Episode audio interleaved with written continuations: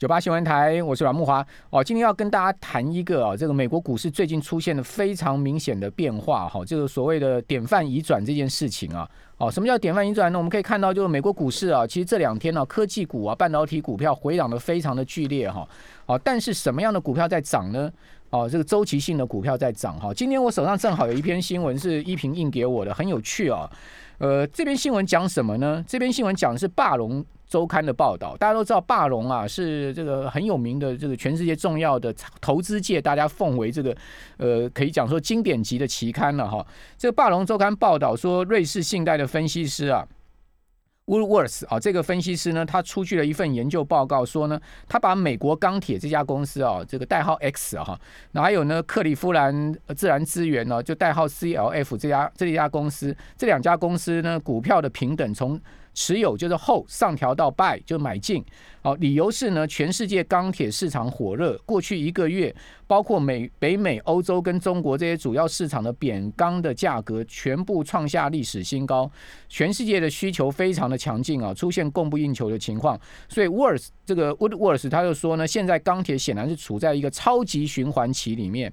他把他的目标价提到多少呢？他把这个 CLF 啊就。克里夫兰自然资源这家公司的目标价从每股二十一块钱美金调到二十四块美金，哦，那另外美国钢铁的目标价从十五块钱美金大幅的上升到三十五块美金哦，各位这不得了，是十五块到三十五块，那个上升的幅度是 double 还要再超过了哈。那这个美国钢铁的股价呢，在周二哈。呃，美国股市出现四大指数全面下跌的状况之下，哦，对不起，就道琼小涨哈，其他三大指数下跌的情况下，美国钢铁啊股价大涨了七点九趴，好收在二十六点六三美分。克利夫兰资源呢，则是上涨了十一点八趴，将近十二趴哦，收在二十点三六。今年以来哦，这个美国钢铁的股价涨了五十八趴，克利夫兰自然资源呢是涨了四十趴的一个股价。哦，那讲实在的。如果各位有听我们节目的话，你应该知道半年前我就告诉大家可以注意这两家公司了，是吗？就是说半年前我就跟各位讲说，你可以注意美国钢铁。那时候美国钢铁股价不到十块，哦，到这个呃昨天收盘了，哦，美股美国最新一个交易日收盘，美国钢铁的股价是涨到了呃这个二十六块，哦，从从不半年前哦，美国钢铁股价不到十块，涨到二十六块。如果你算今年以来它的涨幅是。五十八趴没有错，将近六成。哦，但是如果你算半年来它涨多少了，从去年第四季来算的话，那远远超过这个幅度了哈。好，那呃，那克里夫兰自然资源的股价呢，今年来涨四十趴哦，它其实已经创下二零一四年来股价的新高了。因为这两档股票昨天就是美股周二哦，全部收盘都是创下波段的新高收盘的，就是说以这个波这个。收盘价是创新高，那大家都知道，收盘价创新高就是代表说他们后面的一个态势是很强劲的啊，这个呃情况是很强劲。好，可是在至此同时呢，我给各位几档股票的这个股价让大家参考啊，呃，在尖牙股的龙头股部分哈，亚马逊今年以来只有涨一点六趴。可我们刚刚讲说，这两档这个钢铁股，一个是涨四成，一个是涨六成哈。亚马逊今年只有涨一点六帕，亚马逊的 K 线已经出现连四黑了，而且呢，呃，在美股周二，亚马逊的股价呢是大大跌了二点二帕哦，它是破了月线了哈。那除了亚马逊。弱势以外呢，苹果今年是下跌的哦。如果你从年初看到现在的话，苹果股价是跌三点六帕。那苹果的股价呢，在美股周二呢，已经是跌到了季线了。亚马逊是才刚破月线，但苹果已经破季线，苹果跌幅更大哦。同一个交易日，苹果是跌了三点五趴。好，另外呢，微软已经算是今年尖牙股里面哦，股价表现最强劲，因为它即使是最近哦出现持续的下挫啊，但是微软的股价今年还涨了十四十一点四趴。好，毕竟微软是在金牙股里面今年算是一个多头的指标了哈，但是呢，最近它也是持续在下挫破月线，然后跌到季线上方了。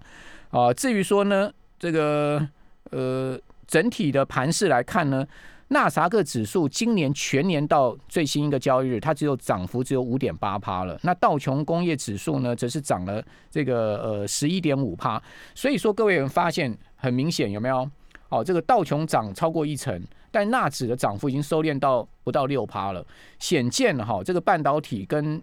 电子股啊，还有就科技股啊，尖牙股不是今年美股的主流哦，跟台股一样好，所以说这个是典范的移转。为什么？因为去年都是这些股票在涨。好，我们讲这个半导体啊、科技股在涨，但今年回过头来变什么？我一再跟各位强调，周期性的股票、原物料相关性质的股票、钢铁啦、航运啦，甚至电子股里面也有像低润啊、像面板，好，这些呢变成是今年的这个主流。所以股票上往往就是这样子嘛，风水轮流转。好，这个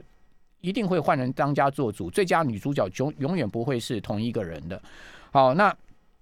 钢铁的一个基本行情啊。最主要我觉得几项了哈，第一个呢，就原物料价格推升对于说它这个产品产品价格的影响。好，铁矿石啊，铁矿砂啊，现在每公吨已经涨到了这个超过一百五十块钱美金了哈，这个已经是十年来的新高了。那铁矿砂的价格是去年第四季往上拉升的。那大家都知道，中国大陆是一个最大的铁矿砂进口国，全世界大概百分之五十以上铁矿砂是。这个生产供给给中国的，好，那这个全世界就三个大的铁矿石的公司，一家是这个巴西的淡水河谷，另外两家呢是澳洲的力拓跟必和必拓。那大陆主要买的铁矿石啊，铁矿砂是买澳洲的，大概占了它整个这个铁矿砂的百分之六十的一个购买量，哦，就是在澳洲的这个进口部分。好，那全世界这个散装啊，哦，在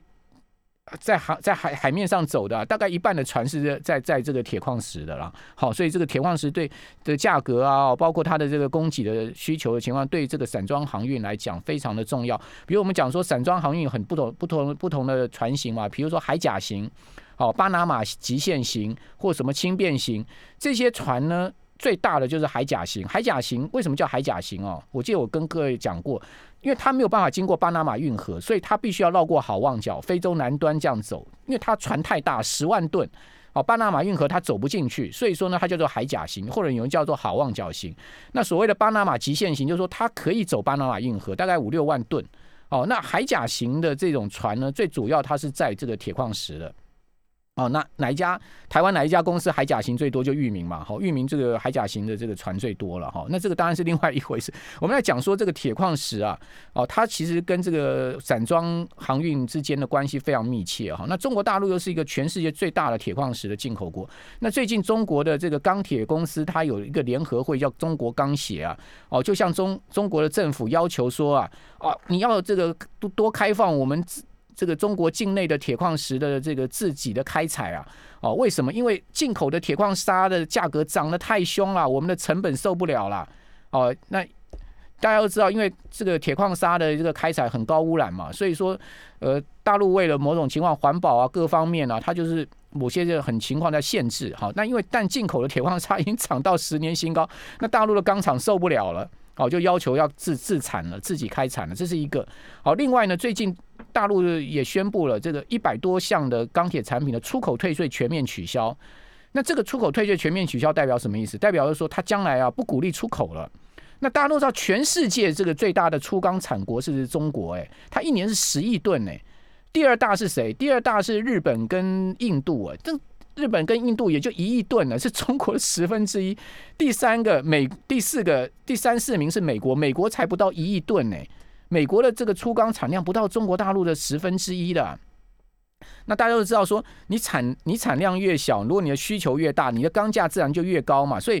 我们以这个钢钢品最主要的一项热压钢来讲。哦，这个美国现在每吨的热压钢已经涨到一千五百块钱美金了，亚洲的热压钢价才在一千块美金，这差了五百块美金一吨。那你想看亚洲的这些钢品哪里有利润？当然是倒到美国去有利润啊！哦，因为美国一吨可以卖一千五百块美金，但亚洲只能卖一百呃这个一一千块美金，那这差了差了利润差了多少啊？所以说过去美国不足的钢品都是亚洲倒过去的，可是现在中国大陆它要这个限制出口，它的出口退税取消了，哦，它就是。要整个这这个所谓碳中和这些概念下面，所以我在讲说这个钢铁业哦，它可能是一个质变加量变的一个过程哦，所以这一波的钢铁行情，你不能是只看，我个人觉得啦，你不能只看它是一个周期性的问题，它里面掺杂了所谓的未来减碳减排哦，这个呃质变量变的一个情况，所以这个霸龙周刊呢讲说，瑞士信贷这个分析师分析美国钢铁这家公司跟克里夫兰资源，我觉得他分析的是对的。哦，它它的目标价调高也是也是基于很多层面的去调高，只不过就是慢了嘛。我不半年前我不就跟各位报告过了吗？好，当然我们不是说人家人家多慢了，也至少这个他也公布了相关的信息了，提供给各位参考了。好，那既在讲说这个所谓的碳中和质变量变这件事情啊，呃，拜登宣布美国的减碳减排，二零三零年他要这个减一半哦，但是呢，中国已经宣布了二零六零年是碳中和了。那碳中和代表什么意思？碳中和就代表说我要净零排放，也就是说我的这个碳排放跟我的某种情况节能减排，或者说二氧化碳的吸收、植树造林这些，我可以把我的这个呃碳的排放呢，把它减这个抵消掉，这叫做碳中和、净零排放。好，所以关键就出来了。所以第一个呢，要增加植树造林，这是绝对肯定的哈。第二个呢，就是说在高污染的高碳排放的相关行业上面，我认为长期全线很难再扩。